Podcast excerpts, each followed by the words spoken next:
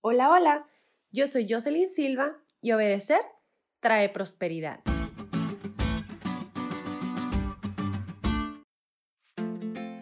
Hoy voy a contarte una anécdota de cuando mi hermano y yo éramos pequeños, de la cual, para ser honesta, no me enorgullezco.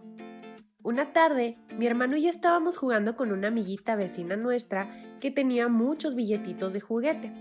Mientras jugábamos con ella, mi hermano y yo ideamos un plan, quitárselos y salir corriendo a escondernos.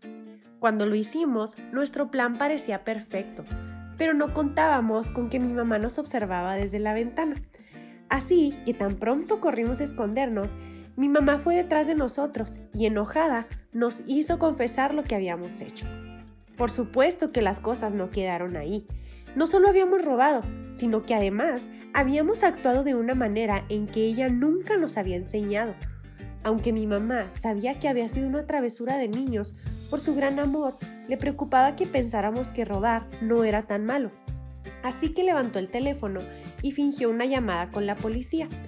Mi hermano y yo llorábamos asustados y aunque en ese momento nos parecía que nuestra mamá era muy mala por querer llevarnos a la cárcel, hoy entiendo que todo lo que hizo fue por amor, aun cuando yo no lo comprendía. Nos amaba tanto que no estaba dispuesta a dejar que creyéramos que robar no era tan malo. Si bien los israelitas no eran niños que hubieran hecho una pequeña travesura infantil, pues habían pecado de una terrible manera y eso había sido un motivo para provocar su enojo, Dios tampoco estaba dispuesto a permitir que su pueblo continuara su vida pecaminosa creyendo que adorar imágenes estaba bien.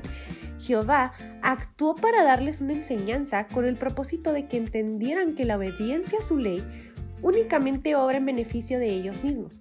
Y aun cuando las personas tienen un conflicto con la idea de un Dios de amor que se enoja, la verdad es que no podría ser de otra manera. ¿Cómo podría un Dios de amor no enojarse cuando quienes más ama deciden ir por el camino del mal? Además, después del suceso en el monte Oreb, Jehová aún muestra su gracia y amor para Israel, dándoles una nueva oportunidad. Guarda estas cosas para que tengas prosperidad. En otras palabras, Dios les ordena que obedezcan porque es lo mejor para ellos.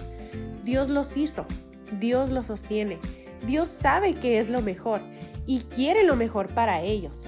Él sabe que el pecado destruye y por ningún motivo quiere que su pueblo se pierda.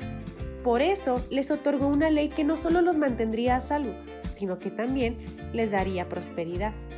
Así que amigos, así como una y otra vez la Biblia presenta al Señor pidiendo a su pueblo que obedezca su ley, también nos lo pide a nosotros hoy, porque nos ama de la misma manera que amó a Israel en aquellos tiempos y desea que prosperemos a través de la obediencia.